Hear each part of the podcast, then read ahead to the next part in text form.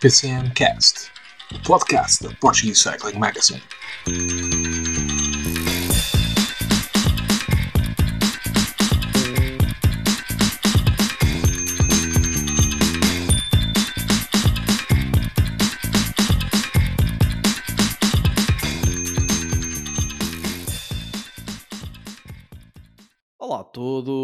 Sejam muito bem-vindos a mais um episódio do PCMcast, o podcast da Portuguese Cycling Magazine.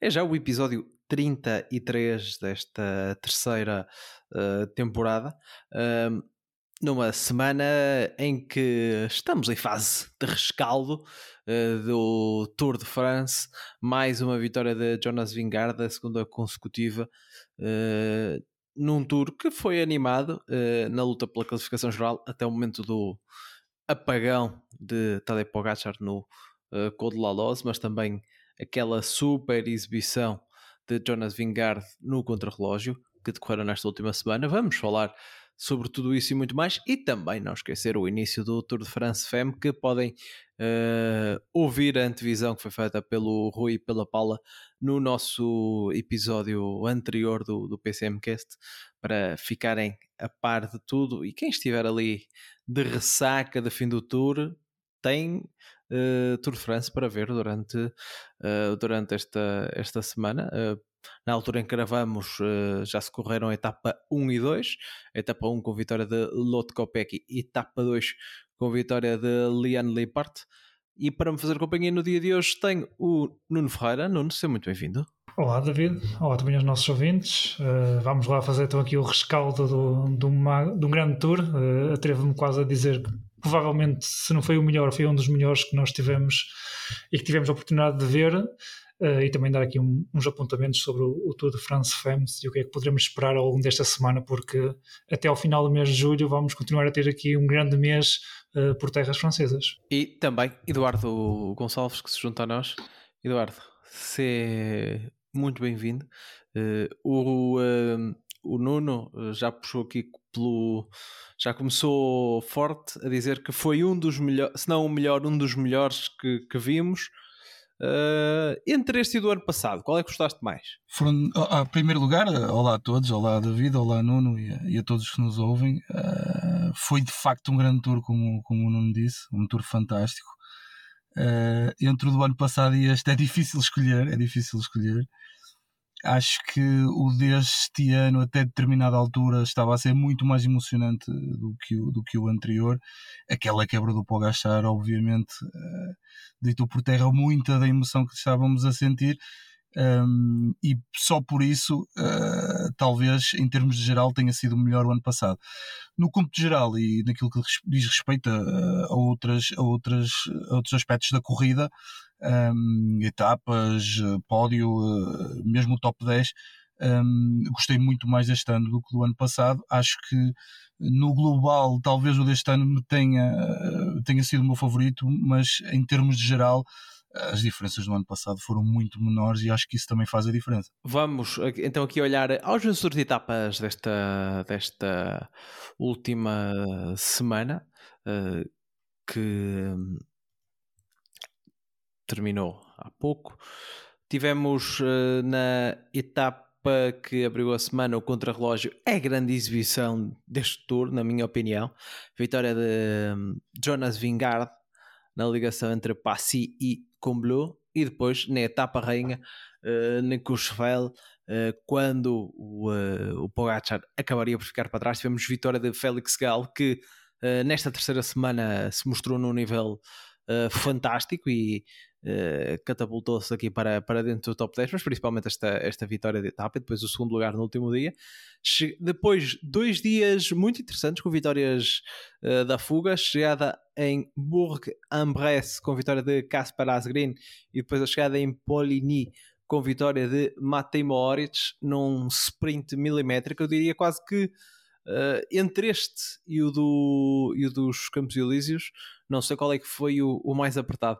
Depois no, no sábado, a chegada em La, Le Marquestin, a vitória de Tadej Pogacar foi a redimir-se do, do, do, do, seu mau dia uh, no dia do Col de la e ontem, uh, domingo, chegada a Paris, com vitória de Jordi Muse, que bateu mesmo, mesmo em cima da linha no lançamento da bicicleta, o seu uh, compatriota Jasper Philipsen, que não conseguiu assim o, o, o feito de vencer de camisola verde nos Campos Elíseos.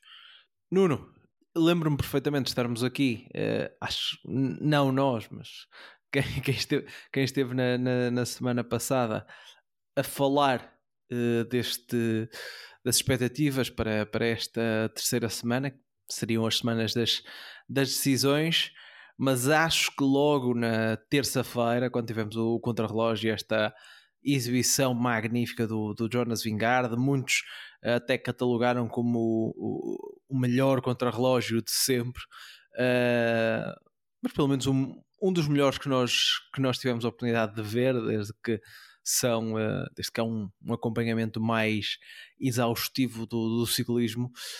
Aqui foi talvez a, a, primeira grande exibição deste Tour, até este momento, tinha sido a etapa onde se fizeram mais diferenças. Sim, eh, foi a grande. Eu até acho que foi mesmo o ponto-chave aqui para, para a vitória do, do Jonas Vingard neste Tour.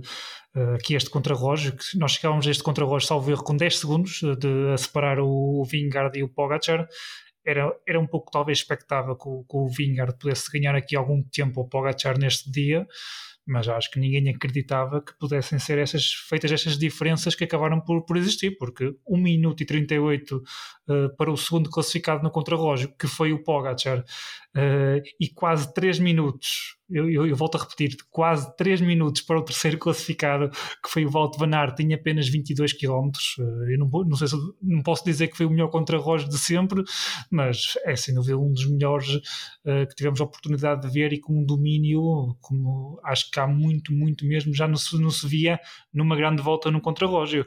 Ainda para mais que eu acho que esse é que foi o principal fator quando ninguém contava, quando as coisas estavam tão equilibradas até este momento, início da terceira semana, nós sabíamos que o contrarrelógio, depois a etapa de, de Corresferro, uh, que era a etapa rainha, no dia seguinte uh, seriam decisivas aqui para, para a definição do Tour, porque a partir, de, a partir daí e até ao final teríamos apenas a etapa de sábado para poder fazer algumas diferenças, mas que o contrarrelógio assumia aqui também um papel muito preponderante, ainda por cima, depois do dia de descanso, no início da terceira semana, seria aqui um, um, um dia importante, eh, mas decisivo, acho que ninguém acreditava que fosse.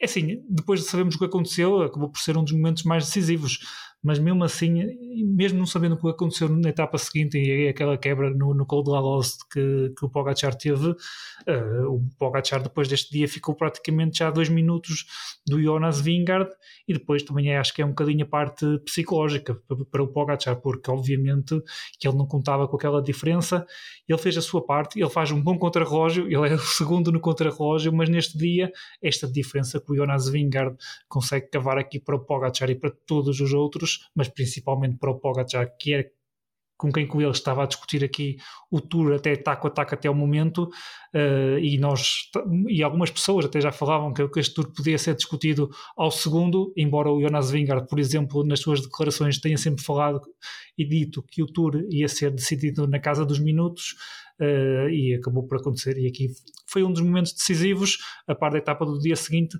Mas se me pedisses para escolher um momento uh, chave para a vitória de Jonas Vingard, para mim foi este o momento, porque não foi só a vitória e o tempo, acho que também foi aqui um bocadinho o fator psicológico. Uh, eu não vou dizer que foi o fator psicológico no dia a seguir também interferiu com aquela quebra que o, que o Pogacar também teve, que nós também sabemos que ele referiu, isso também esteve relacionado um bocadinho com a questão da alimentação que dele durante a etapa, eh, mas acho que aqui este contrarrelógio foi sem dúvida alguma um momento decisivo. Não sei se foi o melhor contrarrelógio de sempre ou não, o que eu sei que foi um dos maiores contrarrelógios que teve uma, uma diferença entre os principais candidatos à vitória final e entre dois bons contrarrelogistas, acima de tudo, uh, com maior diferença que eu me recordo nos últimos tempos de ver uh, numa grande volta. E acredito que este contrarrelógio e que a vitória do, do Jonas Vingard tenha começado a ficar em grande parte decidida aqui. E se eu pudesse escolher, uh, eu quase que definia que aqui este contrarrelógio, David, para mim, acabou por ser o, o momento-chave, porque até então estávamos a ter um duelo muito equiparado entre o Jonas Vingard e o Pogacar, Jonas Vingard um, teve, hum, tinha estado bem na, na primeira semana, na, na, etapa do Colo de Blanc, uh, e tinha conseguido ganhar tempo para Pogacar. Pogacar já tinha conseguido recuperar algum tempo desde então uh, numa etapa e depois através de, de, de, bonificações e alguns segundos, como no Puy de Dome, uh, mas o, tempo e a diferença que faz aqui neste contrarrelógio, eu acho que acaba por ser uh, um momento decisivo aqui para esta vitória do Jonas Vingard aqui na, na, decisão final que tivemos nesta última semana de Tour. Eduardo, uh, o Nuno já falou aqui uh, deste contrarrelógio que acho que deixou toda a gente impactada e, e, e, foi ali meio que um, um baque, porque estávamos todos à espera como uma decisão quase ao segundo e uh, foi, foi uh, nesta etapa que o Vingard uh, mostrou, aliás nós ouvimos a, a mensagem a mensagem de rádio não é, do, do diretor desportivo que hoje tu vais mostrar quem é, quem é o melhor do mundo. E depois no dia seguinte tivemos mais do que a, a boa exibição do Vingard, o, o desfalecer de, de Tadej Pogacar Aqui depois já, ou seja, meio que já se começou também a montar as peças do puzzle, muita gente a dizer que também foi consequência de todos os dias em que a Jumbo Visma andou na frente em pôr um, um ritmo forte e eu penso que vocês comentar, eh, que, se, que comentamos aqui na, na semana passada que uh, uh, andava a ser criticada a Jumbo exatamente por trabalhar tanto e depois no fim o, o Pogacar rematar aqueles segundos sobre o Vingard, mas mas depois disso veio-se a dizer que foi fruto desse trabalho que neste dia depois também uh, o Pogacar uh, poderá ter acabado por ficar para trás pelo ritmo intenso que, uh, que se viu todos os dias. Daí Vingard arrancou como quis, teve mais, teve mais um problema com as carros, neste caso não foram, não foram motas, pelo, pelo acumular de espectadores que que bloquearam a estrada. E depois também o que dizer uh, dos homens que estavam na fuga, porque foi uma fuga que uh, reuniu muita gente do top 10, Gal e Eitz Bilbao, uh, Kelderman, que na altura não estava no, no top 10, mas gregário do, do, do Vingard, Pinot, que também na altura estava na luta pelo top 10, Guilherme Martin, uh, Maika, que gregário do UAE, uh, que também foi uma fuga muito, muito concorrida e com vários uh, corredores lá. Foi uma etapa, acho uma excelente etapa de montanha. Claro que nós estávamos à espera daquele, daquele de um duelo uh, mano a mano, mas também eh, vai ficar para a história este apagar de Pogacar. Sem dúvida, foi, um, foi uma grande etapa. Foi, acho que só faltou mesmo uh, termos um Pogacar ao seu nível, não é? Para, para termos aqui uma super etapa. Um, infelizmente não aconteceu, mas acho que eh, também não retira valor nenhum àquilo que foi o Tour, eh, essa quebra uh, do, do Pogacar, mas foi uma etapa fantástica. Foi uma etapa em que o Vingard quase que a seu belo prazer quando, quando sentiu a fraqueza e o desfalecer do, do Pogachar eh, acabou por atacar de uma forma de uma forma até tranquila digamos assim. E depois como tu dizias e bem era uma etapa que já levava muita gente na fuga um, ehm, e isso também acabou por, por, por fazer a determinada altura com que o Pogachar e ele admitiu isso no final sentisse uh, que, que, esse, que o seu pódio uh, estava, estava de alguma forma em causa uh, aliás ele agradece profundamente ao Soler uh, esse trabalho de, de o ter puxado e de, de o ter motivado uh, durante aquela subida, porque ele sentiu que a determinada altura, de facto, o seu pódio estava em, estava em causa e muito também por, por causa dessa, dessa muito boa gente que ia na frente, muita gente do top 10, como dizias, e se nós formos ver a classificação final dessa etapa, acho que reflete muito bem aquilo que foi, que foi a qualidade dessa fuga. Um, penso que o Pogachar se tivesse eh, estado bem e isto já foi falado também várias vezes muito provavelmente teria atacado mais longe mais cedo e mais longe numa tentativa de recuperar de alguma forma aquilo que tinha perdido no dia anterior uh, de, uma, de, uma, de uma maneira absolutamente surpreendente. Nunca pensei vou, vou buscar um bocadinho as palavras no, no, para dizer que se não foi o melhor contra-relógio de sempre andou lá muito perto. Um, por isso uh, ele tentava nesse dia redimir-se e mostrar que ainda estava na luta, um bocadinho como fez uh, depois do, do call de Marie Blanc, um, mas infelizmente desta vez não deu. Uh, não, acho que se deu ainda mais do que se deu no ano passado no colo do Granão, desta vez foi mesmo ao fundo, uh, deu a melhor resposta neste, neste final de, de, de, tour, tanto na etapa 20 como ontem, ao tentar uh, fugir em plenos Campos Elíseos, mas não, não querendo estar a pormenorizar muito mais essa etapa um, e dizendo novamente que foi pena não termos um grande Pogachar, porque eu tenho a certeza que essa etapa do Col de Lalos terminada em Courchevel ia ser fantástica, um, não deixou de o ser, mas penso que com um Pogachar forte teríamos tido mais uma jornada épica deste Tour. Nuno, uh, também o que dizer deste, deste dia, que era o dia que uh, fez o que prometeu, era o dia para decidir o Tour e, e decidiu o Tour. Lá está, se calhar não uh, da forma que, que, estávamos à espera, mas também foi, podemos dizer que o dia de, mais um dia da afirmação de, de como o grande corredor de grandes voltas do momento. Sim, o, o Jonas Vingard faz.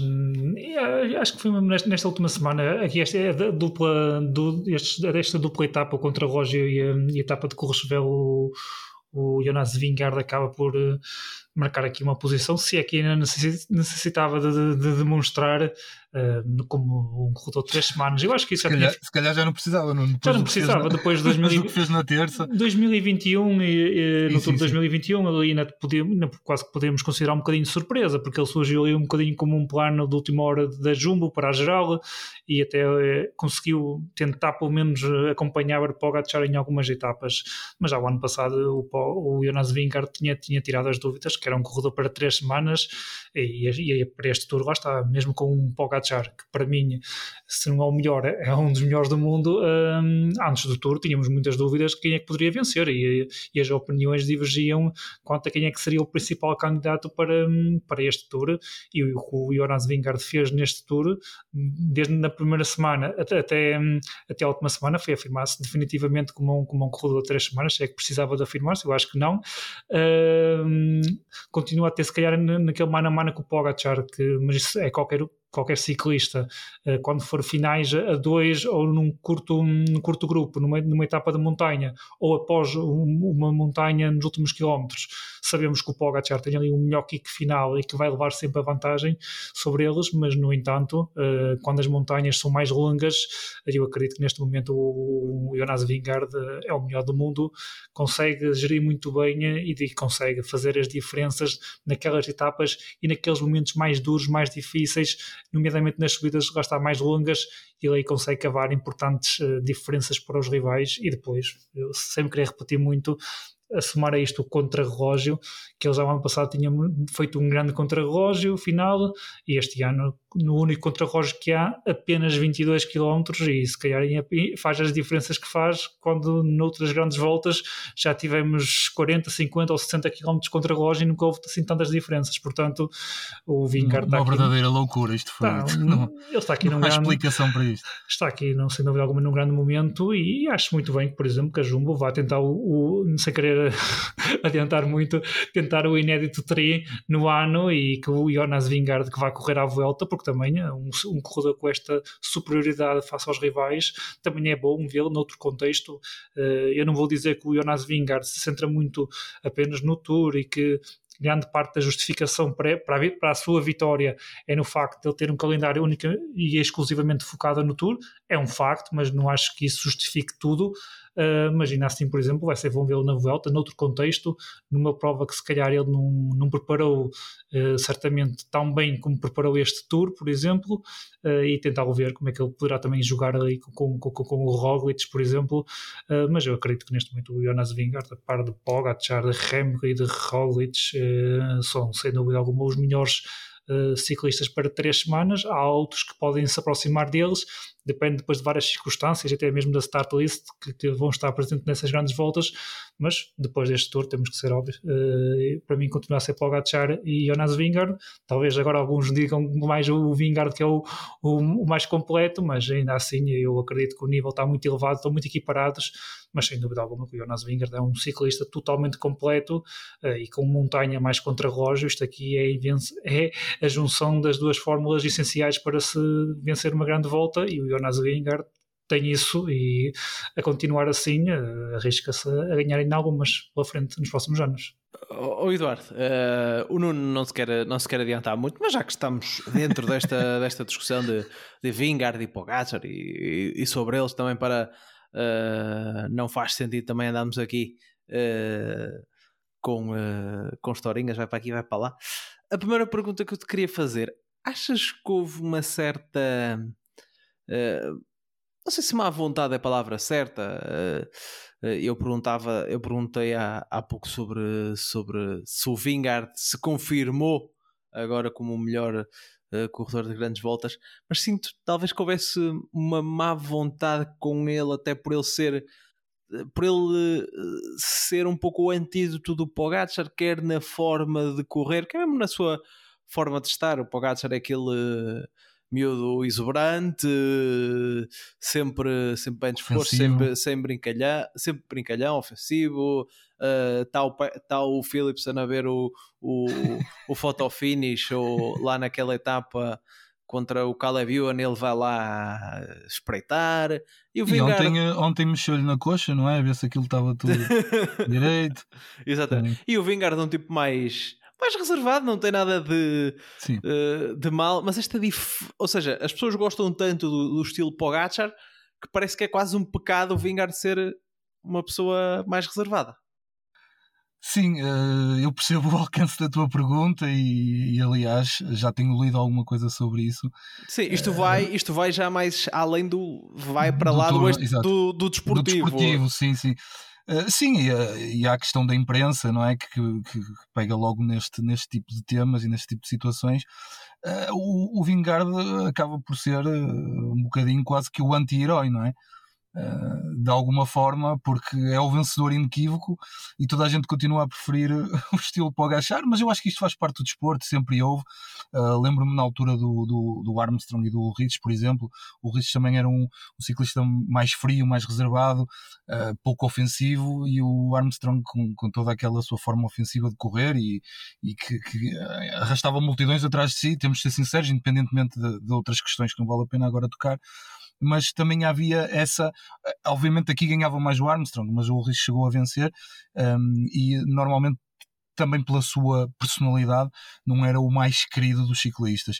Um, aqui, não sendo igual, acho que é um bocadinho, é um bocadinho parecido, um, apesar de. Uh, eu acho que esses, esses aspectos não devem, não devem aqui a resvalar para a questão do, do desportivo. Acho que cada um tem a sua forma de estar, cada um tem a sua forma de correr um, e dentro delas, uh, cada um se está a um nível superlativo. Acho que temos aqui duelo para muitos anos, duelo para muitas edições.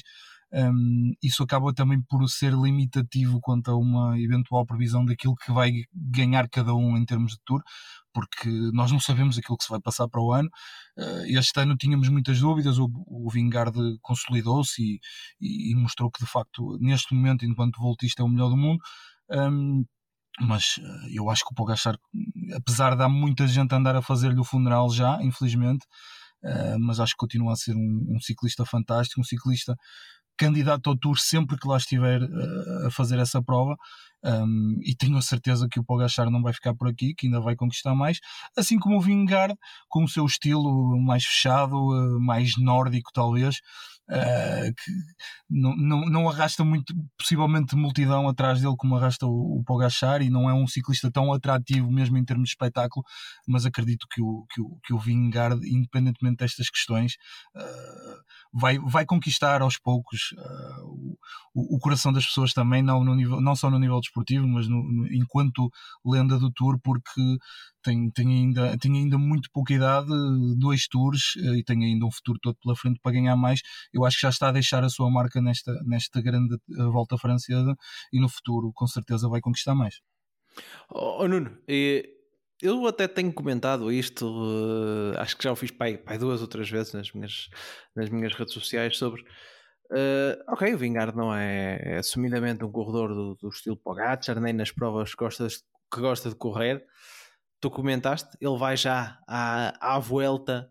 Achas que uh, o Vingard pode meio que optar por esta vertente, ser um corredor de tentar ganhar mais, mais que uma grande volta por ano e fazer também assim o seu, o seu, uh, o seu nome no, no ciclismo. Claro que tendo dois tours, uh, acho que já invariavelmente já vai ficar, já vai ficar marcado, uh, mas vês com, por exemplo, este ano tentar. Uh, não sei se ele vai à volta para tentar ganhar. Vamos ver depois como é que ele, como é que ele está. Fomos ainda apanhados de surpresa. Ele, isto começou a sair no domingo de manhã, mas uh, principalmente aquela que é a dobradinha uh, mais improvável e, e, que já não acontece há, há mais tempo. giro, giro Tour. Achas que é um. Acho que esse é o desafio que merece. merece que o Vingardo enfrente, sendo com este estatuto de, de super voltista? Acaba por ser um bocadinho o mesmo desafio que se colocou ao Pogacar uh, depois de 2021, embora, e, tanto em 2022 como em 2023, o Pogacar uh, apenas tenha feito o Tour. É certo que o ano passado, em 2022, ele chegou a estar previsto ir à volta, depois acabou por não ocorrer, mas depois de estes ciclistas, nomeadamente terem feito aqui a dobradinha, o Jonas Vingar, tal como na altura o Pogacar, começam a querer ah, outros desafios isto acho que é um bocadinho um pouco de tudo. É a própria imprensa que os começa a espicaçar, são as equipas, uh, também acredito que depois também entram aqui até questões financeiras e etc. E depois, claro, acho que há aqui uma questão de, dos ciclistas querendo deixar a sua marca uh, na história do ciclismo e a partir do momento em que tu tens dois tours, eu acho que começas também a alargar o horizonte e a pensar noutras grandes voltas.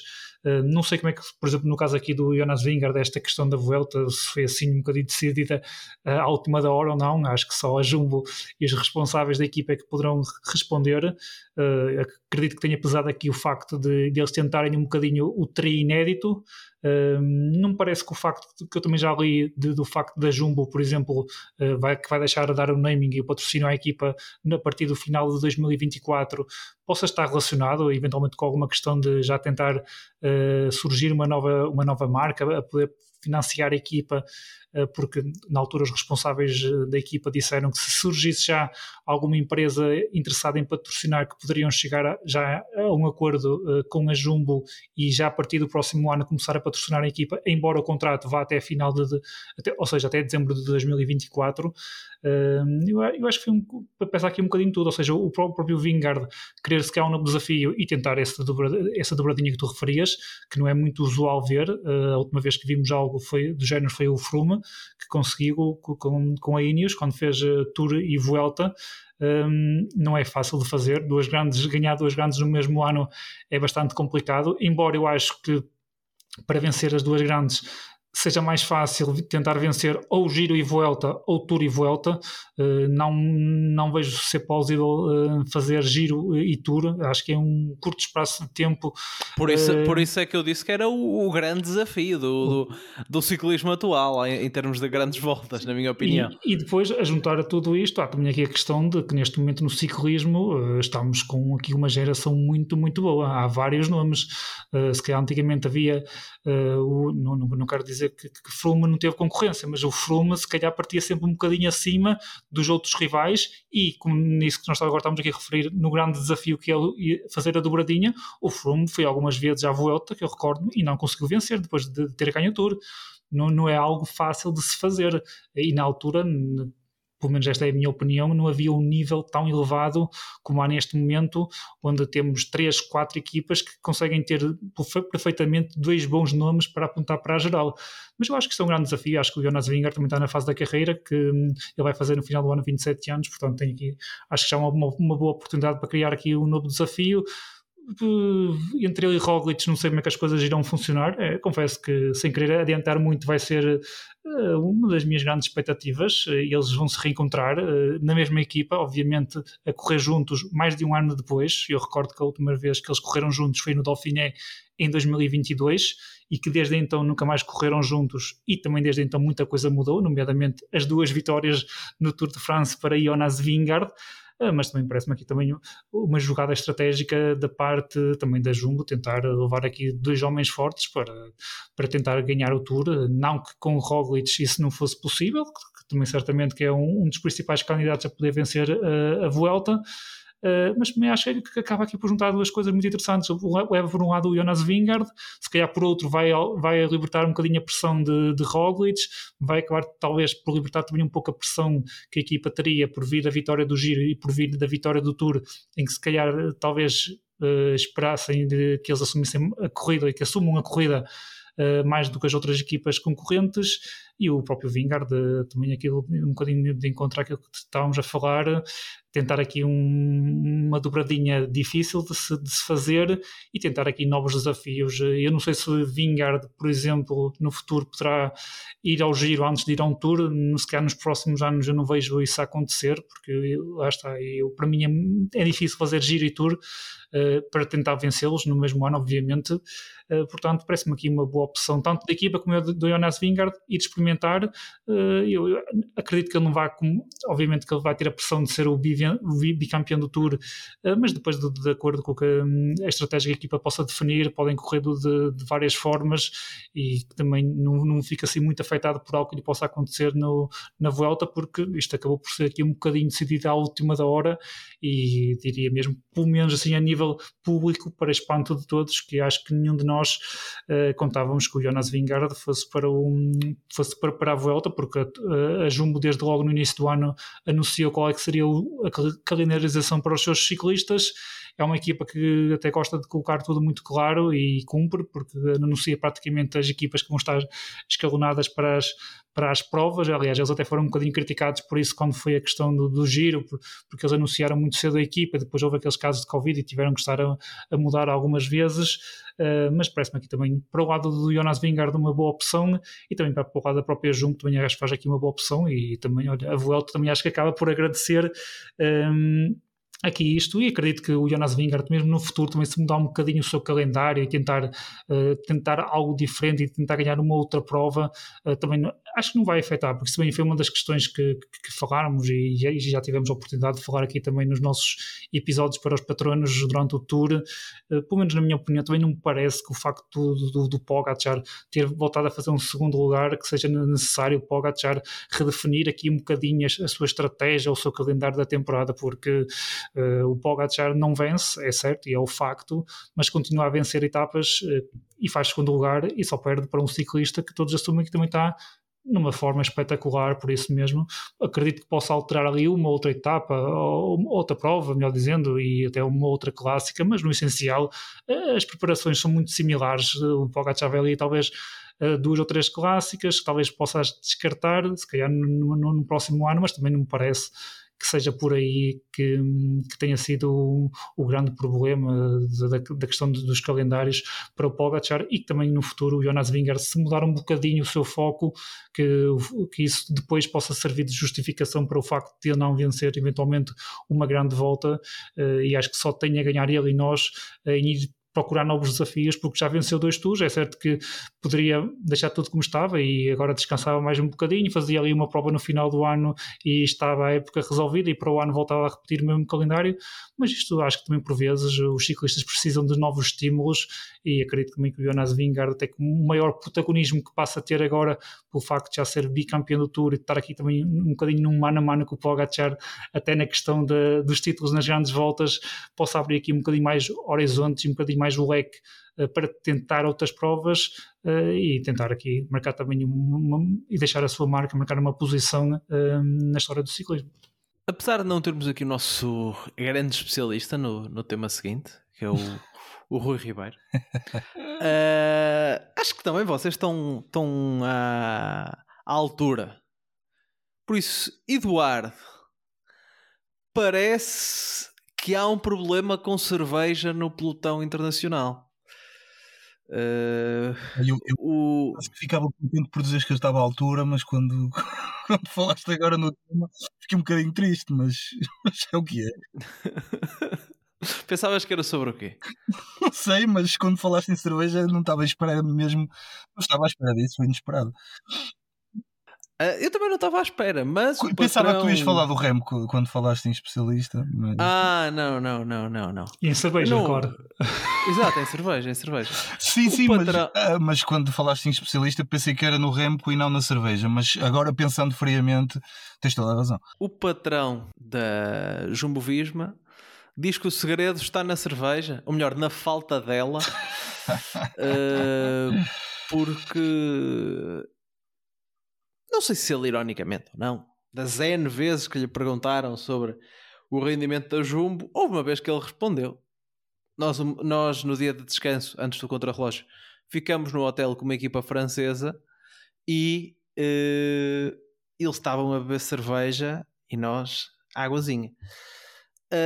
Um, este caso de, de, agora fora de brincadeira, nós sabemos que o, o álcool no, no, não é propriamente eh, condizente com, com o alto rendimento. Uh, mas isto foi uma. Uh, achas que o homem já estava farto de responder a, a, a todas as acusações?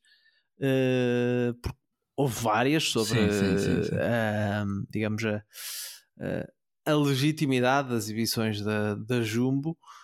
Uh, e quis aqui ter um, um, um refúgio cómico com, esta história da, da cerveja. A verdade é que pegou, porque uh, agora não falta, aliás, acho que no uh, a equipa a que ele se referia, supostamente pelo que dizem, é a, a francesa, a, a programa francesa já, de, de Pinot, de, de Madiot, e acho que até já não lembro se foi no sábado ou no domingo, alguém ofereceu ao Madiot um cartaz a a dizer eh, viva a cerveja ou algo assim.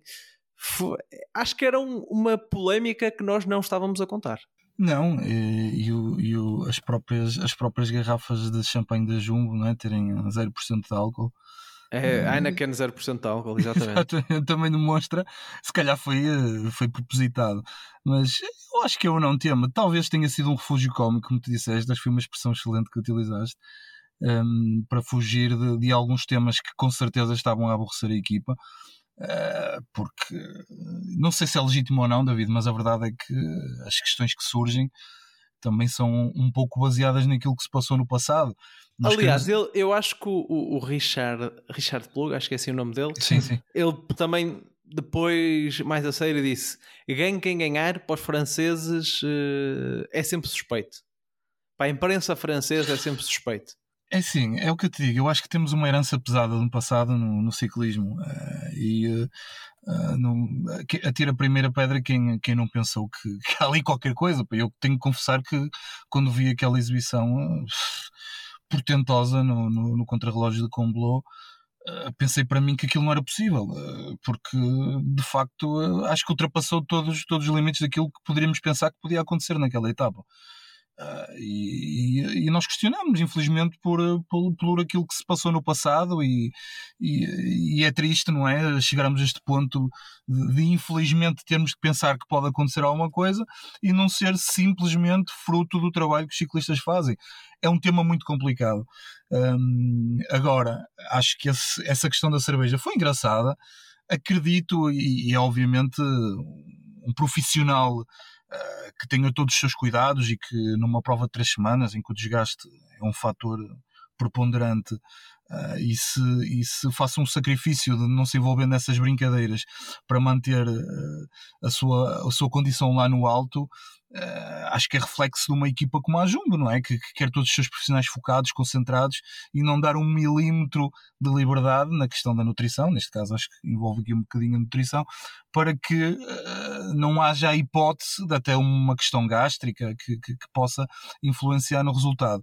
Um, mas também aceito e acho que acho que não há minimamente qualquer problema de que num dia de descanso uma, uma equipa tenha um bocadinho mais de, de liberdade para, para, para se recriar, não é? De alguma forma, e não, não me acredito que, sinceramente, eh, só se, só se visse de facto, e para me acreditar, não me acredito que ninguém andasse embriagado, uh, como, como foi quase dito, que no hotel e que andavam lá quase a cair etc., porque ah, sinceramente não, não, não me quero acreditar numa coisa dessas. Primeiro porque era antiprofissional, agora, se, se brincaram mais um bocadinho, pô, Gachar também vi vídeos, ele lá tirar-se para a piscina, podia-se ter magoado, fez ali uns mortais, etc. Acho que é um dia, principalmente o segundo dia, em que quando, quando já levam duas semanas de tour e as coisas uh, começam, começam a ficar mesmo duras em termos de cansaço, que possam ter ali um bocadinho um refúgio, brincar mais um pouco, uh, para, para, para fugir um bocadinho à, à pressão da, psicológica que um, que um tour envolve. Um, não me acredito que, que, haja, que haja casos, casos de embriaguez e dessas coisas que andaram a descrever, e acho que foi de facto um refúgio. Acho que foi aquilo que lhe apeteceu dizer uh, para, para, não, uh, para fugir aos temas que estavam a surgir, e, e realmente criou-se ali uma polémica uh, com, com o Marco Madio e com o FDG, e a verdade é que começou-se a falar menos da questão do eventual doping ou qualquer coisa que queremos chamar do Vingard e da Jumbo. Por isso eu acho que de alguma forma o objetivo do, do Richard Plug foi. Um, foi, foi, concluído, não é? Conseguiu, eh, de alguma forma, porque de facto conseguiu uh, afastar um bocadinho uh, o mediatismo desse tema, que era o tema do dia, e, uh, e acho que, que realmente, não sei se é legítimo ou não, mas questionar não faz mal a ninguém. espero, espero realmente que daqui a uns anos não, não tenhamos nenhuma surpresa, e, e é com alguma tristeza que eu digo isto, mas o passado deixou-nos uma herança muito pesada. Eu acredito piamente que os ciclistas atuais estão limpos, que aquilo que fazem uh, surge de, de, um treino cada vez mais, uh, tecnologicamente falando, mais, mais evoluído, uma questão da nutrição cada vez mais evoluída e cuidados que antigamente não se tinham. Agora, se é por beber uma cerveja ou comer uma fatia de pizza no dia de, de, de descanso, acho que isso até possa ter mais influência na questão gástrica, que depois é um problema no dia a seguir, do que propriamente naquilo que é a conquista de resultados ou não numa volta de três semanas. Esta é a minha opinião sincera ele lançou-se e, e, depois também foi-se meter logo com, com Sim, um, um que gosta, que gosta que não uma gosta velha nada. raposa, com uma é. velha raposa. Não, mas foi, uma, foi uma brincadeira da vida isto, porque o homem também quer dizer, ele, está na Jumbo, a Jumbo venceu as clássicas que venceu nos últimos anos, uh, sabemos que as clásicas belgas, nomeadamente, Ora, são, têm como patrocínio cervejas e depois têm no final aquelas canecas sempre à espera dos vencedores para botar abaixo, portanto ele estava, estava a brincar. Ai, ai, ai. Para fechar aqui também de falar de homens da classificação geral, vamos já saltar para a etapa 20, que teve a vitória de Pogacar. Nuno, foi, digamos, também bom para o Pogacar exorcizar alguns demónios. Ele depois até veio comentar nas, nas redes sociais que se calhar uh, tinha festejado demais essa, essa vitória e foi também o último dia de Thibaut Pinot em em comunhão com a, a aficione francesa. Sim, esse dia teve esse misto de sentimentos. Aqui falando no Pogacar e, e, e pegando nessas declarações, ele disse que tinha sido importante exatamente por causa disso.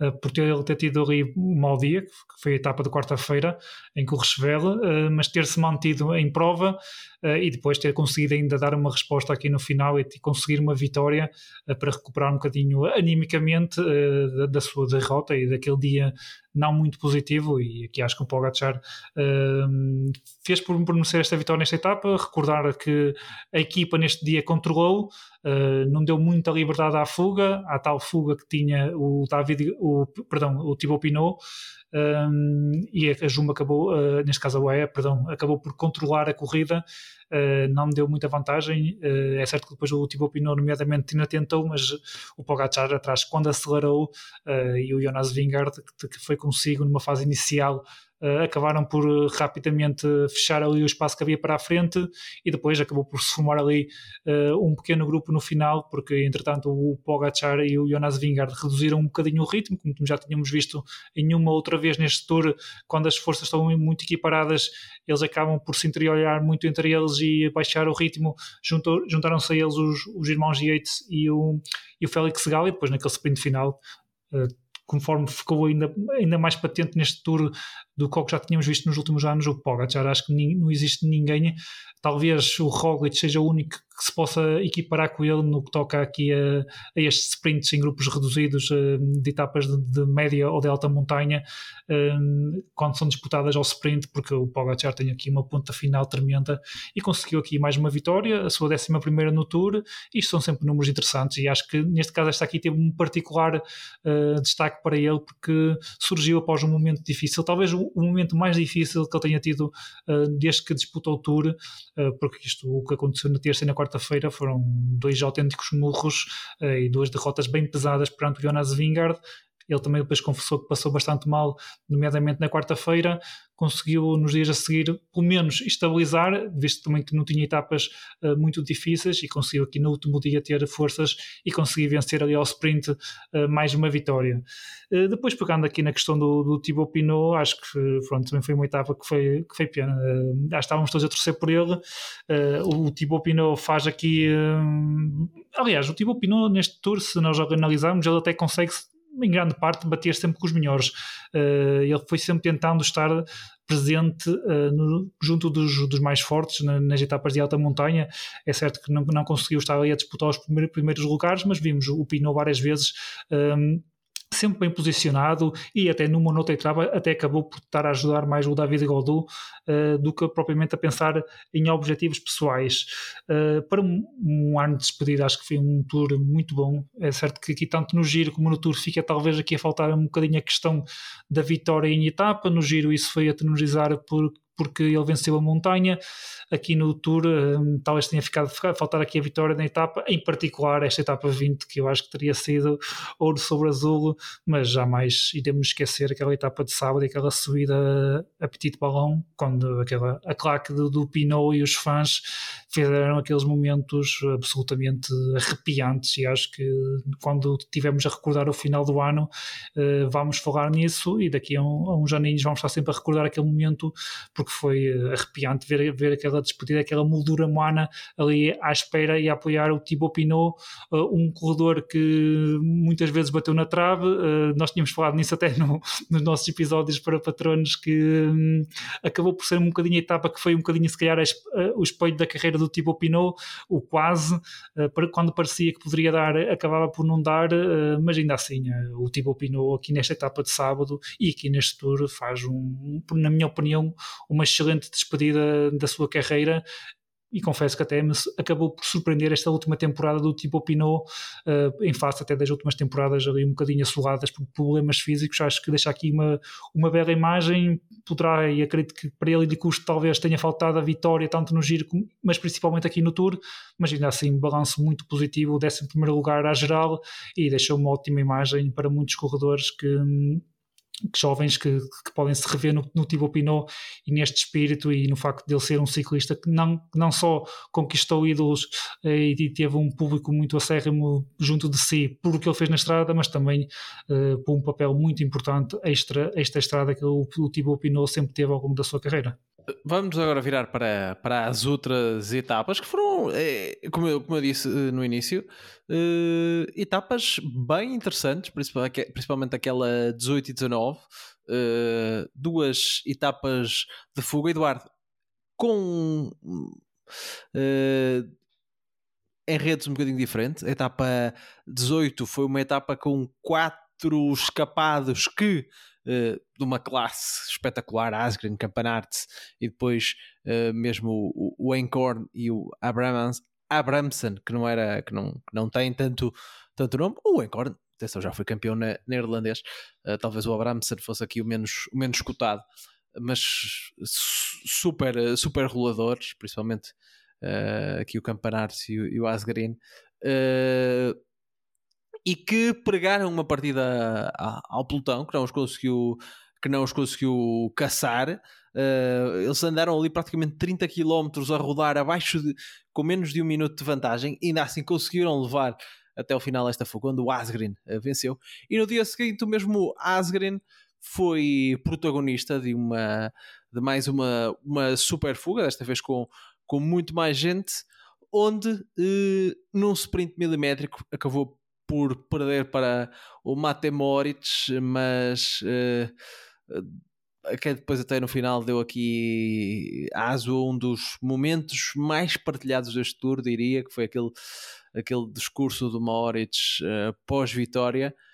Uh, mas acho que para confirmar aquilo que estávamos a dizer do início, que foi um dos melhores tours dos, dos últimos tempos, este, estas duas etapas uh, também foram foram espetaculares estas, estes confrontos, uh, primeiro da fuga contra o pelotão e depois entre, entre os escapados, foram duas etapas que continuaram a confirmar este, este excelente uh, este, este, esta, esta excelente volta, volta à França que tivemos. Sim, sem dúvida, David. E uh, acho que foram. Tivemos aqui verdadeiras clássicas dentro do tour, não é? Uh, com, com etapas em que a vitória na etapa foi disputada como se, como se fosse uma geral. Uh, em primeiro lugar, desde, desde o início da, das etapas, em que as fugas demoravam imenso a, a formar-se, precisamente porque havia também muito interesse do pelotão em garantir uma vantagem mínima que, que, que levasse a discussão ao sprint, e nomeadamente as equipas que ainda não tinham ganho uh, etapas nesta fase final do, do Tour e que tentavam por todas as formas obter essa vitória que salvasse de alguma forma esta participação. Uh, e tentavam que, que essas fugas não ganhassem uh, muita distância e até que não fossem compostas por muitos elementos, de forma a que, a que não fizessem perigar uma, uma eventual disputa ao sprint. Uh, e depois, como tu dizias, foram, foram batalhas fantásticas. Eu acho que estas etapas que costumam ser chatas, estas etapas planas ou de média montanha, que, que de alguma forma às vezes até nos, nos criam algum tédio que só queremos ver o final neste tour isso não aconteceu de todo. Tivemos o próprio formar de fuga foi, foi épico do meu ponto de vista. Acho que tivemos momentos, momentos fantásticos, lutas fantásticas. Essa, essa etapa do, do Asgreen, a forma como aqueles, com aqueles roladores na frente eh, conseguiram manter a distância com, com um sacrifício enorme não, e, e, mesmo com o pelotão na sua força toda atrás a, a persegui-los, um, eles conseguiram Uh, cooperar e colaborar para, para, para fazer a fuga vingar.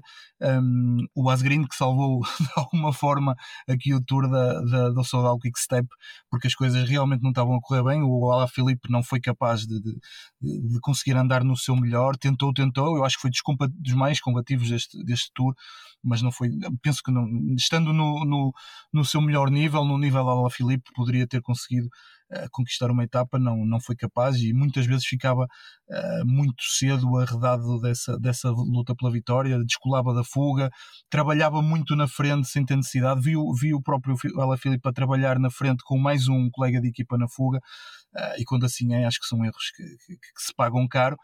Uh, e foi o Asgreen que salvou este tour para Quick Step e depois no dia a seguir o Moritz também num esforço brilhante, uma fuga uh, que, que, também fez, um, fez uma, um grande espetáculo nessa etapa uh, e em que o Moritz conquistou essa vitória que depois daquele discurso, e eu confesso que não estava a torcer por ele na etapa, mas depois daquele discurso no final daquela naquela flash interview, sinceramente eu arrependo-me de não ter torcido por ele porque acho que foi dos discursos mais brilhantes que eu vi no ciclismo, se não for no desporto, eh, porque realmente mostrou tudo aquilo que um ciclista passa em cima da bicicleta, os sacrifícios que são necessários fazer, eh, e foi um discurso de grande humildade do, esloveno, um, ehm, mostrando também que, que, não é só para, para achar que existe, que o Moritz também é um ciclista muito competente, no, noutra dimensão, obviamente, mas uh, acho que resumidamente tivemos etapas, não só nesta última semana, mas, mas como também uh, nas semanas anteriores, etapas que foram verdadeiras clássicas, disputadas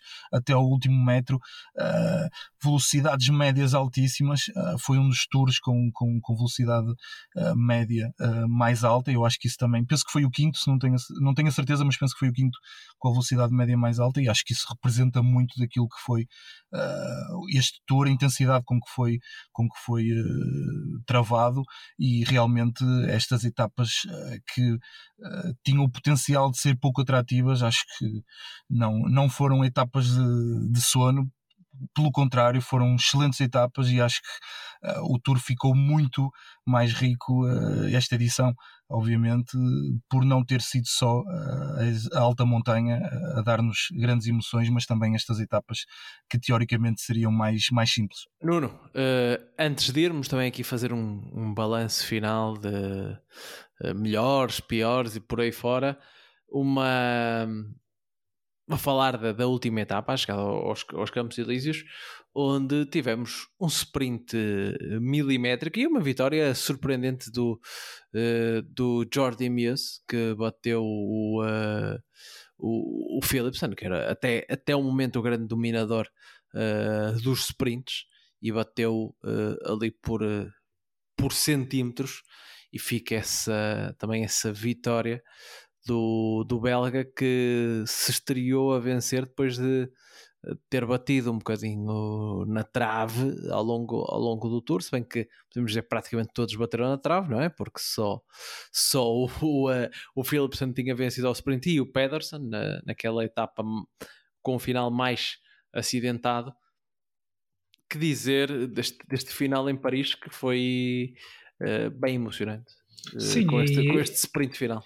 E o Jordi Musi, em bom da verdade, ele discutir e bater na trave tinha sido relativo, porque tínhamos visto Caleb Ewan muito próximo, também recordo de Phil House, o Mads Pedersen também próximo, uh, mas o, o Dylan Grunwegen, eh, mas o Jordi Muse não tinha, tinha, não digo estado um bocadinho ao lado, eh, mas não, não tinha conseguido estar ali com os melhores. Aliás, também tínhamos visto o Mark Cavendish também naquela etapa antes de abandonar, um, mas sem dúvida que aqui nos, nos campos elíseos tivemos aqui o tradicional sprint, embora este ano com aquela novidade do, do Sr. Pogacar ter ali animado um bocadinho também antes, um, mas no que toca ao sprint foi aqui um sprint milimétrico um, muito bem o, o Dylan Groenewegen, ele a determinada altura sai, estava na roda certa, sai do, do, de trás do Jasper Philipson, parecia que ia dar para o Dylan Groenewegen, mas depois o próprio Jasper Philipson ainda o conseguiu ultrapassar, mas depois ali aquilo foi um photo finish ali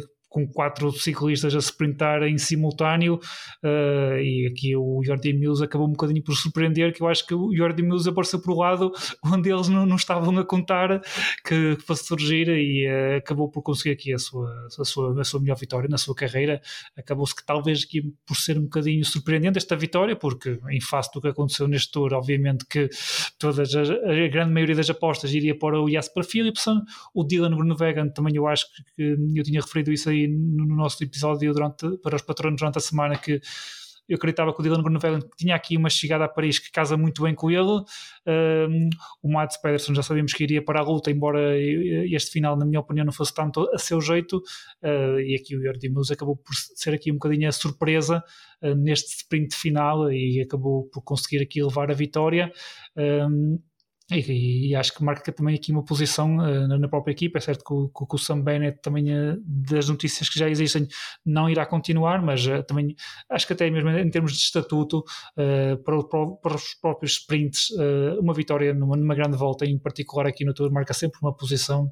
E acredito que o Jordi Mills também é um daqueles sprinters que nos próximos tempos vamos falar muito dele, porque ele já tem conseguido boas vitórias consegue aqui a sua vitória mais importante e foi um sprint muito, muito renhido e ganhar no, nos Campos Elíseos é sempre ganhar nos Campos Elíseos.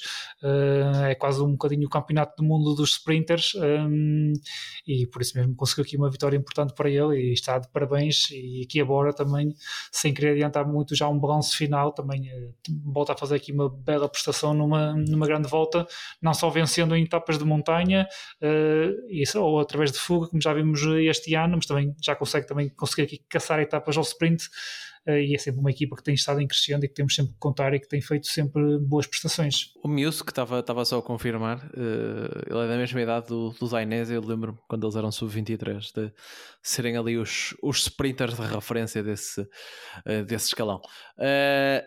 Eduardo, para terminarmos,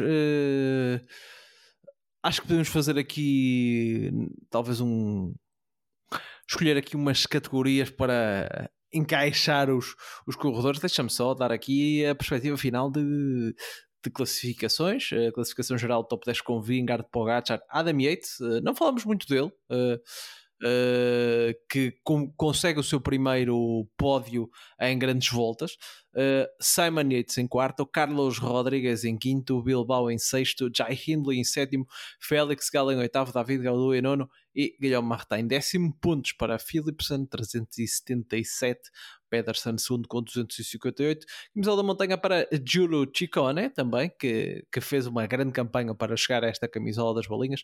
Juventude para Pogacar, a sua última camisola da Juventude em grandes voltas. Foram quatro no Tour e ainda outra na Volta à Espanha 2019. Uh, eh, é um recorde absoluto. E por equipas ganhou o Jumbo Visma de, de forma quase que.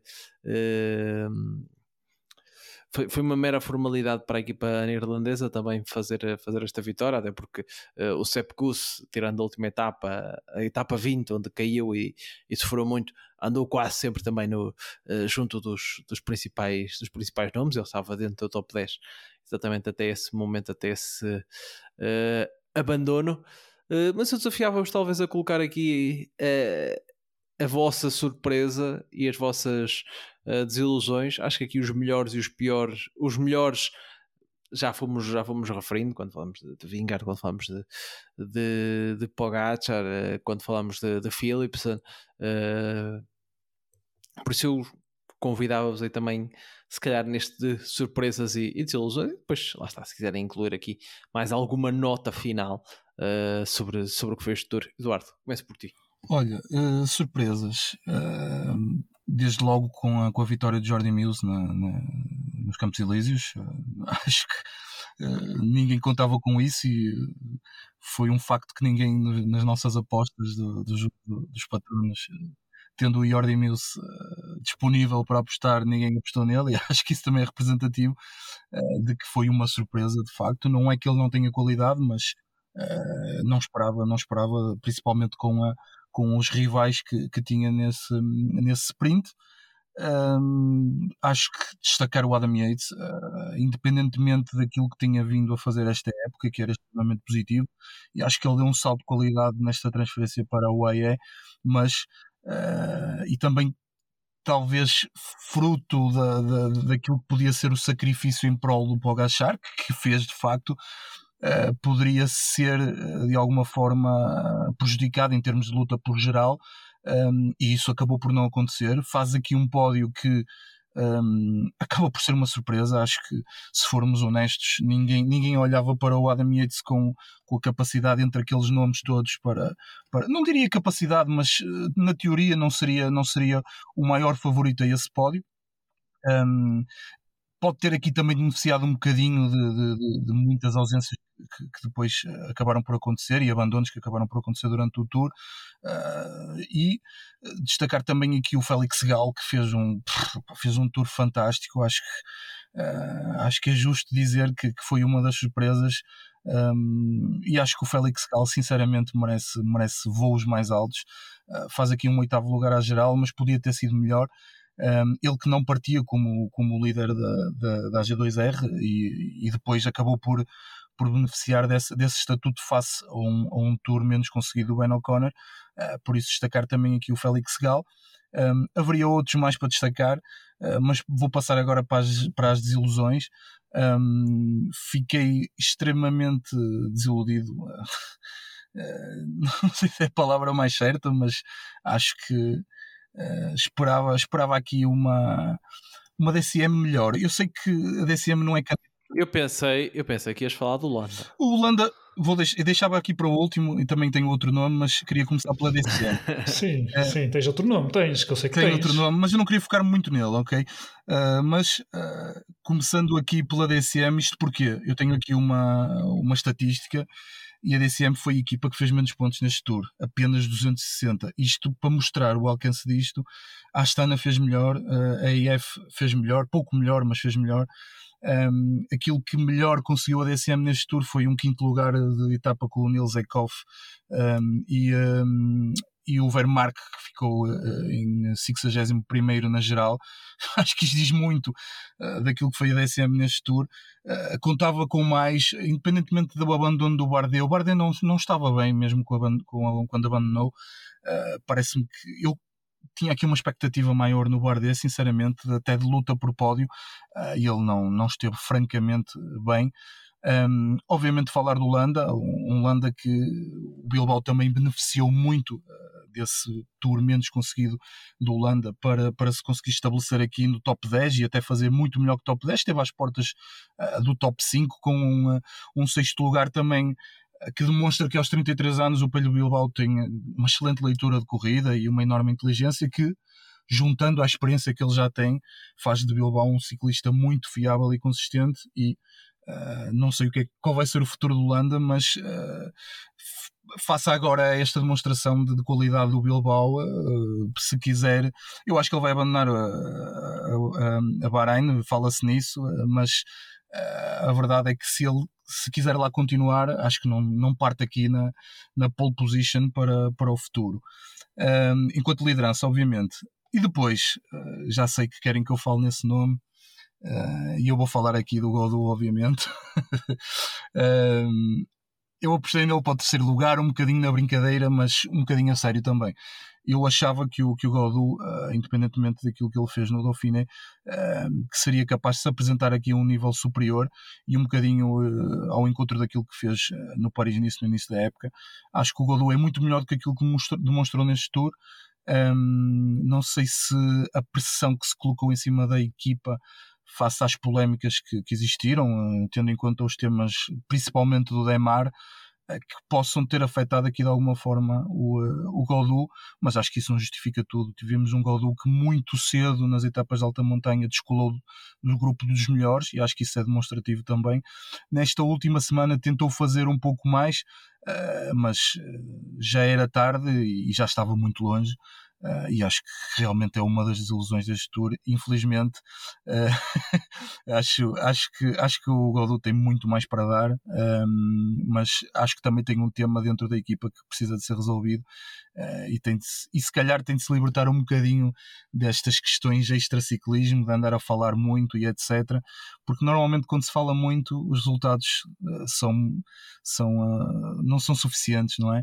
E acho que o Godot foi, foi vítima dele próprio também de achar que aquele Paris-Nice uh, seria o filme da época uh, que ia estar facilmente na luta por, por algo mais e para melhorar o quarto lugar do ano passado e isso na prática não aconteceu.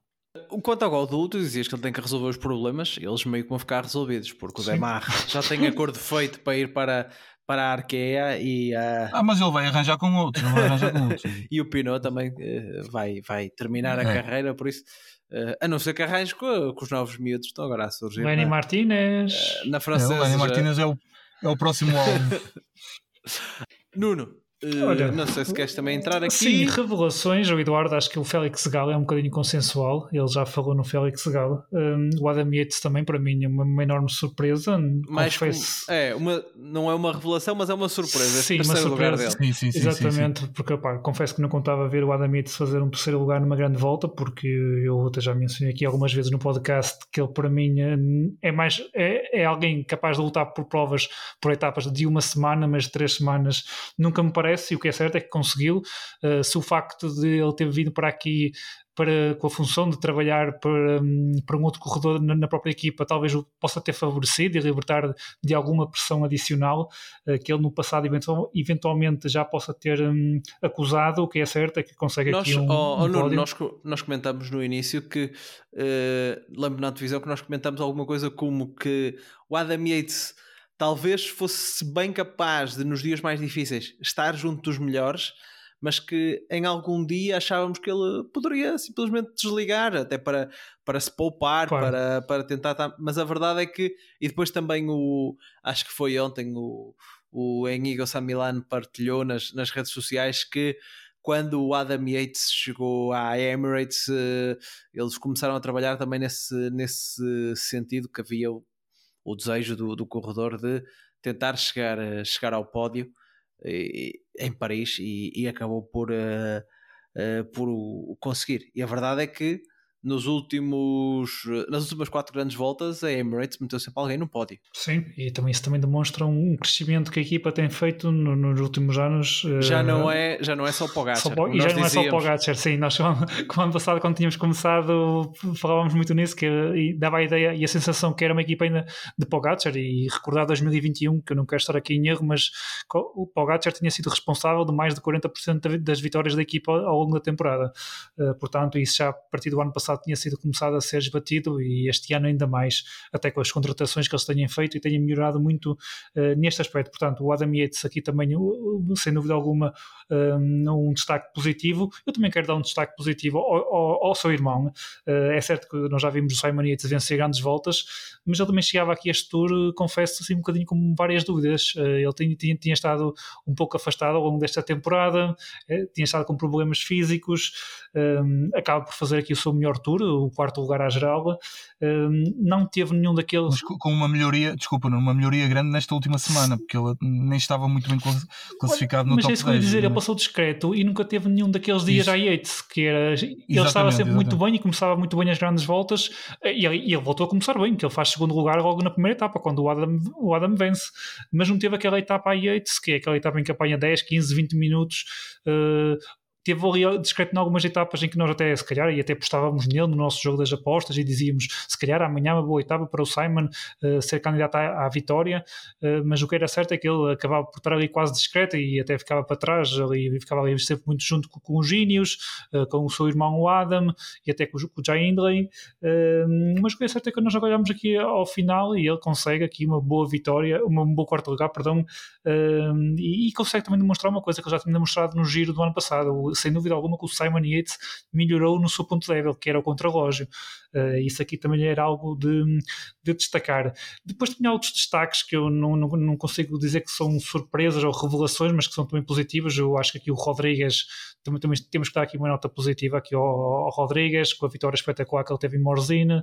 Um, aproveitou da melhor maneira na altura a questão de um, aquele duelo Vingard-Pogacar.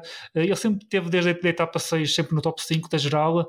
Um, foi um bocadinho penalizado no contrarrelógio e ele terá de trabalhar o contrarrelógio caso queira discutir grandes voltas no futuro, um, mas ainda assim, eh, depois também no, no, sábado, na etapa 20, acabou por ser um bocadinho prejudicado pela queda que teve logo na fase inicial, que eu acho que acabou por contribuir para ele perder o, o quarto lugar à geral para o Simon Yates e até para não dar nenhuma luta um, ao Adam na luta pelo último lugar do pódio.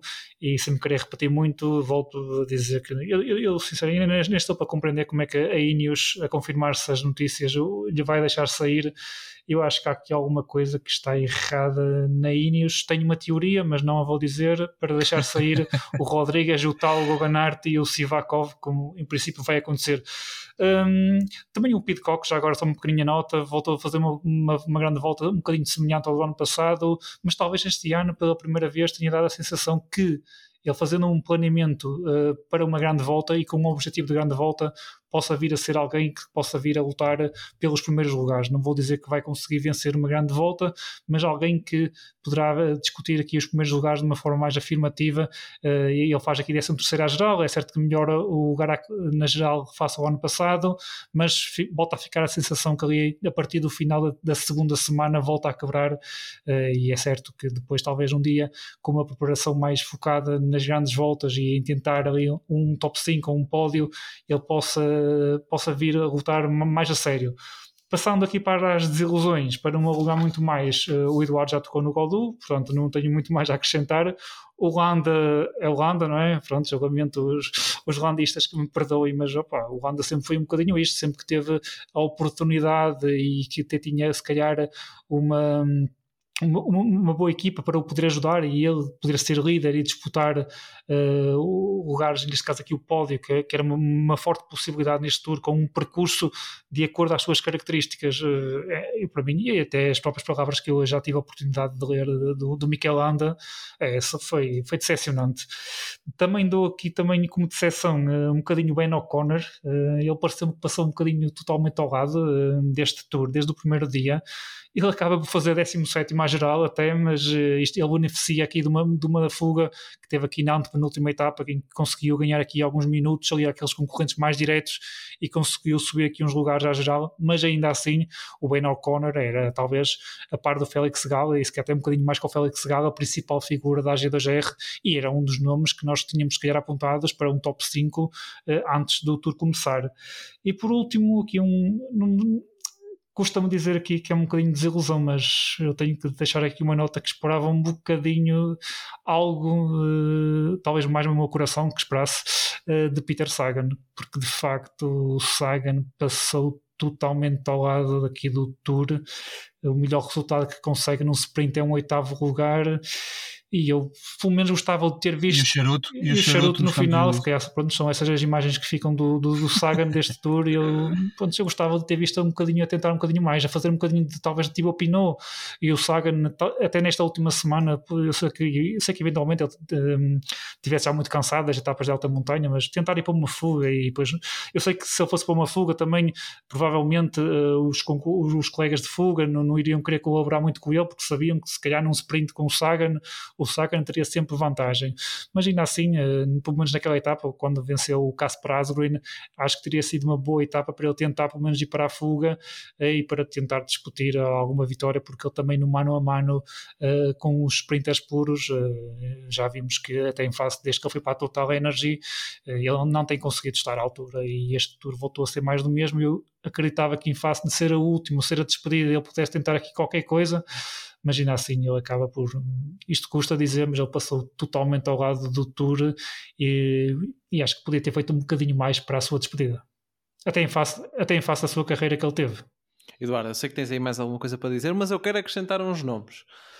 À surpresa, uh, ou pontos positivos, Borgodó, uh, acho que foi um, um dos grandes nomes da, das fugas deste, uh, deste tour. Ficou ali, te, penso que faz dois segundos em terceiro ou, ou algo assim.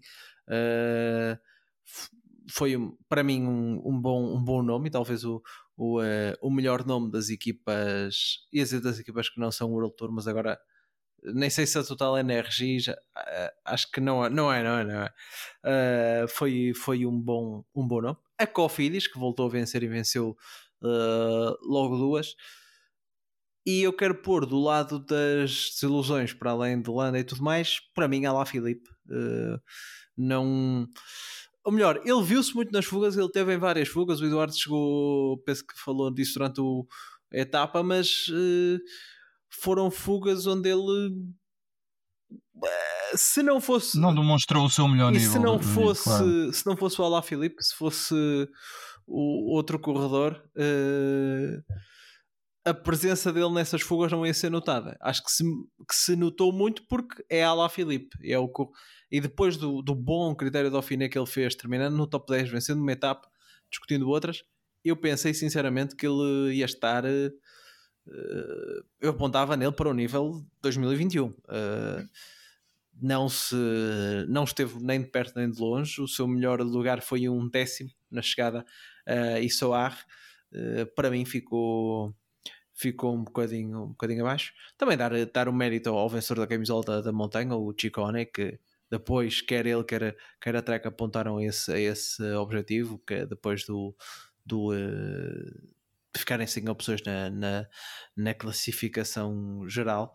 Mas eu queria dar esta, esta nota do Alaphilippe. Para mim, para mim foi uma, uma desilusão porque eu esperava que ele fizesse alguma coisa de mais mais interessante, interessante. mais condizente com, com, com o nível que de facto se espera dele e também um bocadinho Binian Guermai acho que o melhor resultado dele foi um terceiro lugar e que até se falou que uh, poderia ser suscetível uhum. de, de uh, uma.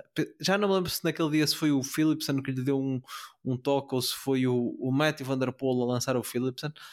Uh, mas depois, mesmo naquelas etapas uh, mais duras, em que, por exemplo, a de Limoges, que o Pedersen venceu, ele não conseguiu disputar, uh, não, não procurou fugas, ainda foi sexto no último dia em Paris, mas não procurou fugas em dias que podia a fazer mais alguma coisa, em que vimos o Pedersen procurou fugas, o próprio Philipson teve numa fuga, ele uh, nunca esteve, acho que também uh, foi-lhe pesado para ele este, este seu primeiro Tour de France, depois no ano passado ter feito um, um ótimo giro, até uh, ao problema da rolha, este ano, este ano o Tour foi foi muito pesado para, para o Benini Gramay. Eduardo, disseste que uh, ainda querias Sim, tinha aqui duas, duas questõezinhas só para vos colocar, um bocadinho para brincar e outra mais a sério. Perguntar-vos qual e porquê o momento do tour destes quatro que eu vou dizer. Eh, em primeiro, abandonos do Mas e Carapaz no primeiro dia em Bilbao, o I'm Gone, I'm Dead de Pogachar no Col de la Loze, o apoio a Pinot na subida do, do Petit Ballon e a exibição superlativa de Jonas Vingar no contrarrelógio de Combloux. Qual é para vocês o melhor momento? Eu, eu, eu vou ficar... no contrarrelógio. Exatamente, eu vou ficar. Apesar do, do. Todos esses são, são impactantes e, e se calhar também o do Pogacar, aquele rádio, é muito, é muito marcante. Mas acho que o contrarrelógio. Vamos. Acho que ainda vamos falar muito de. Ainda se vai lembrar sempre muito esse, esse contrarrelógio. Acho que o Nuno já dá para ver que também é da mesma opinião. Sim, acho que também depois eh, aqui também houve aquele momento do Cavendish que também que foi eh, abandonar com a queda quando no dia anterior tinha tão, estado tão perto da vitória também acho que foi Sim. algo marcante e naquilo que tu falavas também aquilo que depois uh, o abandono do Mas e, e também até do próprio Carapaz logo no primeiro dia acho que acabou por contribuir para uma má, na minha opinião, prestação da, da Movistar. Uh, ele já não, eu já não tinha grandes expectativas Sim. quanto uh, ao momento de forma de Henrique Mas e de Ruben Guerreiro para este Tour um, e confirmaram-se. É certo que um, num caso um foi a queda, outro foi, foi, foi problemas físicos, se não, se não estou em erro. Um, e depois também aqui o Carapaz, uh, que a Education First também passa aqui um bocadinho ao lado, eu só não digo que passa totalmente ao lado e, e faço-lhe uma avaliação totalmente negativa porque teve o Nilson Powells uh, nas primeiras etapas a envergar a camisola da montanha e sempre nas fugas, sempre a tentar defender a sua liderança até ao momento em que lhe foi possível, até, ou seja, até chegar à alta montanha. Uh, ele também teve ali na luta e eu também acho que isso acabou por atenuar um bocadinho o mau tour que faz aqui. O, o James Shaw, Shaw o James Shaw também, teve, também fez eles depois acabaram também debilitados, que também depois, se não estou em erro, o Esteban Chaves também acabou por abandonar. Uh, uhum. Aqui o, o Magnus Corte também teve discreto uh, neste tour quando comparado com, com, o Giro, por exemplo, também acabou por ser, e também corrobora aquilo que o David disse. O David falou no Biniam Guirmay, uh, eu também se calhar estendo aqui um bocadinho a equipa, a Intermarché Wanty. É certo que os vimos sempre várias vezes nas fugas, mas ficou sempre ali a faltar um bocadinho e eu acho e que também, do... e também quase todas estas equipas que nós estamos a falar são equipas que perderam os seus líderes porque a Intermarché também perdeu o Manchester Sim. Sim, e também teve, teve essa infelicidade, porque provavelmente estaria a disputar o décimo lugar com, com, com o filósofo Martin. Mas um bocadinho mais a sério aqui é a Intermarché. Um, eles, se calhar, habituaram-nos mal, fizeram um grande início de temporada, mas eu confesso que, pelo menos aqui numa fuga, estava à espera que eles tivessem aqui, se calhar, a vitória em etapa que lhes faltou a eles e que, por outro lado, e sem dúvida alguma, um grande também destaque deste Tour, que foi as duas vitórias de, da Cofidis, principalmente aquela vitória do, do Rafael no início que surpreendeu ali tudo e todos, nomeadamente ali aquelas trutas do pelotão, o Van Aert à cabeça disso, que ali ficou muito surpreendido com aquele ataque e, e na altura conseguiu ali uma brilhante vitória uh, para ele e para Calfitis que quebrou um jejum de, de não vitórias no Tour. E agora, o último, a última questão é qual o momento mais engraçado do Tour? E esta é mais engraçada, não é? O pugilato de Pelho Bilbao, Uh, Pogachar ao ataque nos Campos Elíseos, o charuto de Peter Sagan, a foto de Rui Ribeiro com Didi Senft, o Diabo do Tour em Bilbao, ou a pontuação de Nuno Martins Neves no jogo das apostas dos patronos PCM Cast. Podem estar à vontade para escolher. Qual é que foi o lugar do, do Nuno Martins Neves agora, é o Eduardo? Que eu não sei. Ah, okay. Não me recordo, não me recordo, mas eh, acho que ainda okay. aparecia no Excel. Uh, eu acho que o, eu acho que o, é difícil, o é difícil. Foi, foi engraçado. Mas eu, olha, eu vou botar num que tu não disseste, que foi aquela cena do ah. que eu já ah! referi no, no podcast hoje, do quando o Pogacar aparece para ver o, o photo finish do Philipson. Ah, eu finish, muito bem, muito também bem. acho que foi Uh, foi curioso. Pronto, eu posso ficar com o charuto do Sagan e a, e a prova que, se calhar, uh, ao contrário do que diz o diretor da Jumbo, se calhar também podemos fumar um, um, charuto e beber uma cerveja de vez em quando e sermos ciclistas profissionais, portanto, fica-me com essa, Eduardo. Enquanto o Eduardo está aqui a pôr uh, questões, também me lembrei de uma. Esta postura de Van Aert e Van der Poel quase 100% como team players. Uh, podemos, uh, para vocês, uh, dá para considerar desilusão ou é um sucesso? Porque eles, de facto, quer um, quer outro, ajudaram os seus líderes a obter os, os, os objetivos que, que tinham. Olha, para mim, David, acho que tanto um como o outro fizeram, apesar de nós estarmos habituados a vê-los vencer, não é? E acho que é isso que, que acaba por diferenciá-los e, e, por serem super estrelas do pelotão. Uh, o facto de não terem vencido acaba por ser relevante, mas acho que principalmente o Vanderpool com, aquele, com aqueles lead-outs fantásticos do Phillips, mostrando aqui até um novo papel que não conhecíamos, uh, foi, foi absolutamente fantástico. Um, já, quanto, já quanto ao, ao Van Aert, uh, sim, acho que foi um trabalho de equipa ele andou muito à procura das vitórias, não é? Também é verdade, mas acho que se dedicou plenamente ao vingar a determinada altura. Acho que até mais que o ano passado, eh, porque a determinada altura ano passado tínhamos a ideia de que ele não, eh, não, estava, não estava muito contente com esse, com esse papel de, de ter de ajudar o, o Van Aert, o, o Vingard, um, ehm, mas acho que eh, assumiu esse papel de, de, de, de team player, de, de estar ao, a ajudar a equipa no, até ao limite. E enquanto esteve lá e antes desse abandono por, por, motivos que acho que são legítimos e acho que todos aceitamos uh, esteve, esteve excelente e, e, e, ajudou a equipa de certa forma. Mas acho que é uma excelente pergunta porque percebo esse alcance daquilo que, que queres questionar. E de facto acaba por acaba por ser um tour em que não os vimos brilhar mas acho que em termos de, de, de esforço de equipa de, de, papel de trabalhadores de equipa uh, que acabou por ser muito positivo. Para para terminar, agradecer a todos os que se juntaram a nós no PCMcast La Rambaguete, o podcast de, uh, exclusivo para patronos da Portuguese Cycling Magazine. E feitas as contas, foram 38 patronos, e como uh, tínhamos dito no início, iremos doar metade do valor arrecadado à Just Digit, a, a associação, a organização sem fins lucrativos uh, ou melhor, organização não governamental, assim sim, uh, com quem o Gino Madar também, também colaborava. Uh, e sendo assim feitas as contas, serão 90 euros que vamos doar. agradecer a todos os patronos que, que estiveram, estiveram connosco na volta. Repetiremos a dose como, como, tem, como, tem sido, como tem sido habitual e estaremos dia a dia para fazer o rescaldo dessa volta que uh, promete com a start list que está aí apontada. Dizer uh, que durante esta semana, não se esqueçam, volta à França uh, feminina, as duas primeiras etapas na altura em que gravamos já decorreram, com vitórias de uh, e Lippert. teremos etapas acidentadas, etapas para sprinters durante a semana e depois no fim de semana o desenlace a etapa 7 com chegada ao Colo Tormalé, a etapa 8 com contrarrelógio em Pô. Se quiserem saber mais a fundo sobre este Tour de France Femme avec Swift, é só passarem para o episódio anterior, no final deste, e ouvirem toda a antevisão que foi feita pelo uh, Rui Ribeiro e pela Paula Ferreira Lobo na semana passada.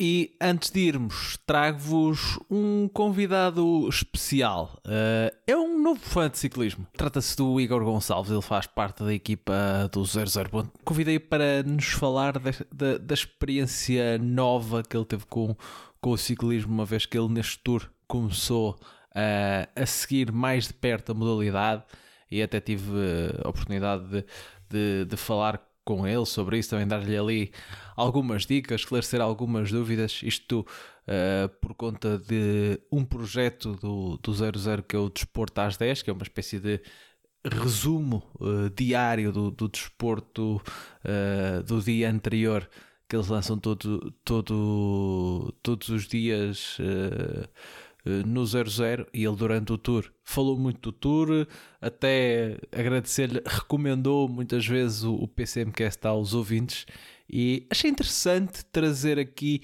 uma visão de um novo adepto, ao que talvez nós não estamos muito habituados, nós que já somos adeptos tarimbados do ciclismo, já temos várias épocas a assistir.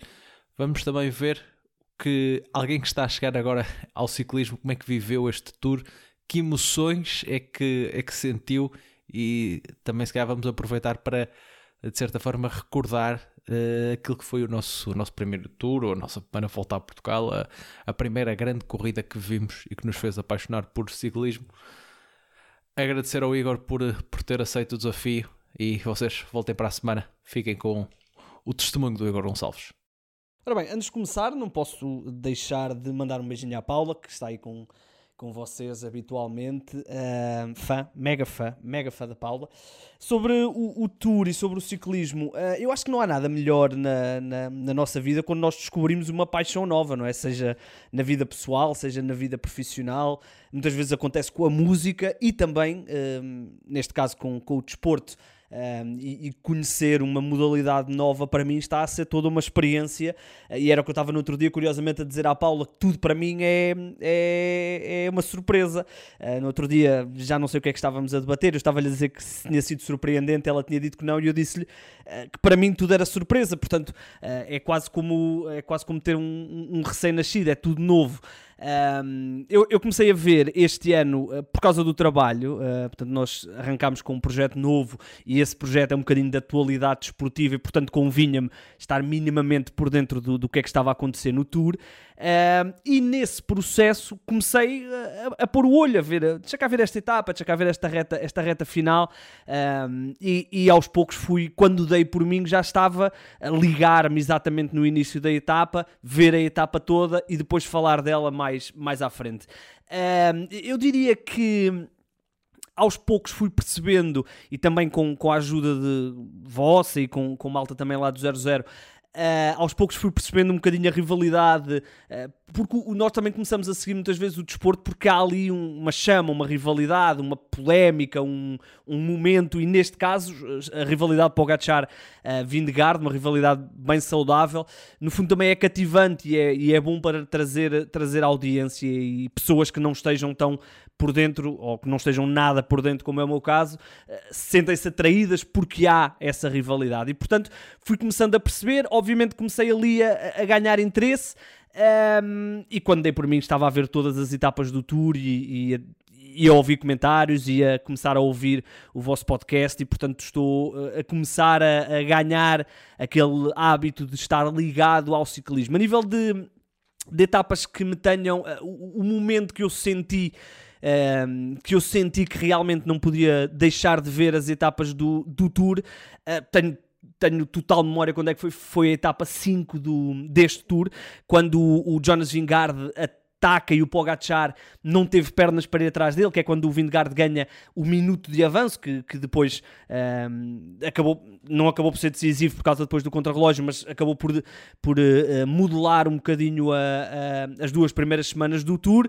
Um, e depois, quando o Pogacar reagiu nas etapas seguintes, que conseguiu reatacar, digamos assim, e recuperar um bocadinho da desvantagem que depois ficou ali nos 10 segundos, uh, perceber as bonificações, perceber um, as etapas de montanha, perceber onde é que estavam ali os, os, os, uh, os bónus, isso também me atraiu bastante, um, e, e, portanto foi, foi aí. E depois o, o, momento para mim do Tour, o momento que me. Uh, pasmou completamente foi o contrarrelógio.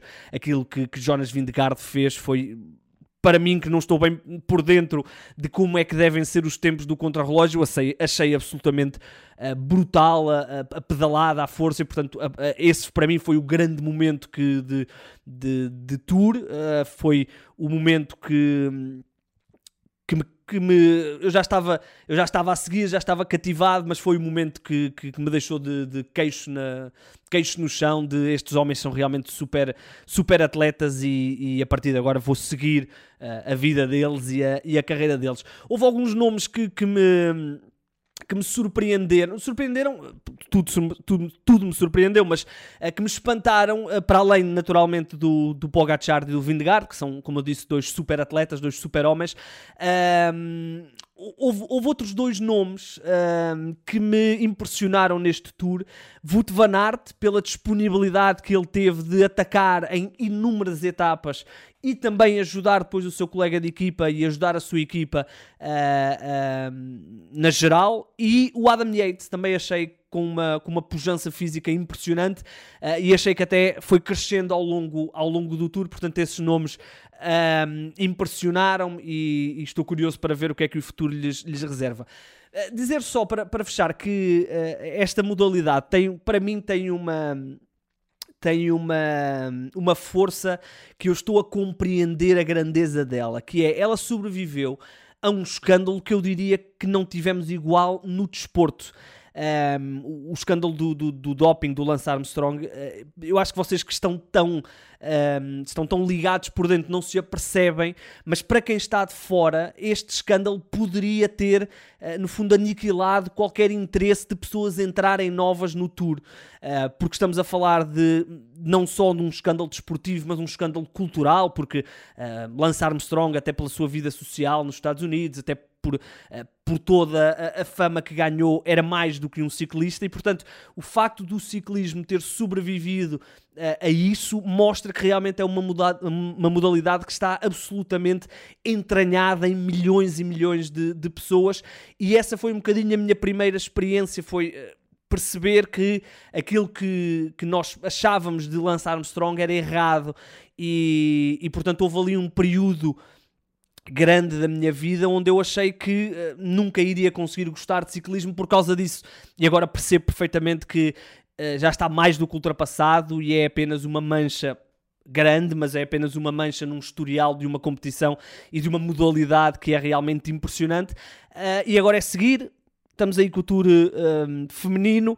Vamos ter a volta a Portugal e, meus amigos, a, a volta eu não, não vou perder também a etapa. Já estive a combinar com o nosso Bruno Simões lá do 00, que já estamos mais ou menos a combinar como é que vamos fazer para conseguir estar lá a ver. E, portanto, um, o ciclismo ganhou um, um fã e o vosso podcast ganhou um ouvinte. E, portanto, obrigado pelo convite. Mais uma vez, beijinhos à Paula. David, um grande abraço. Continuem o excelente trabalho.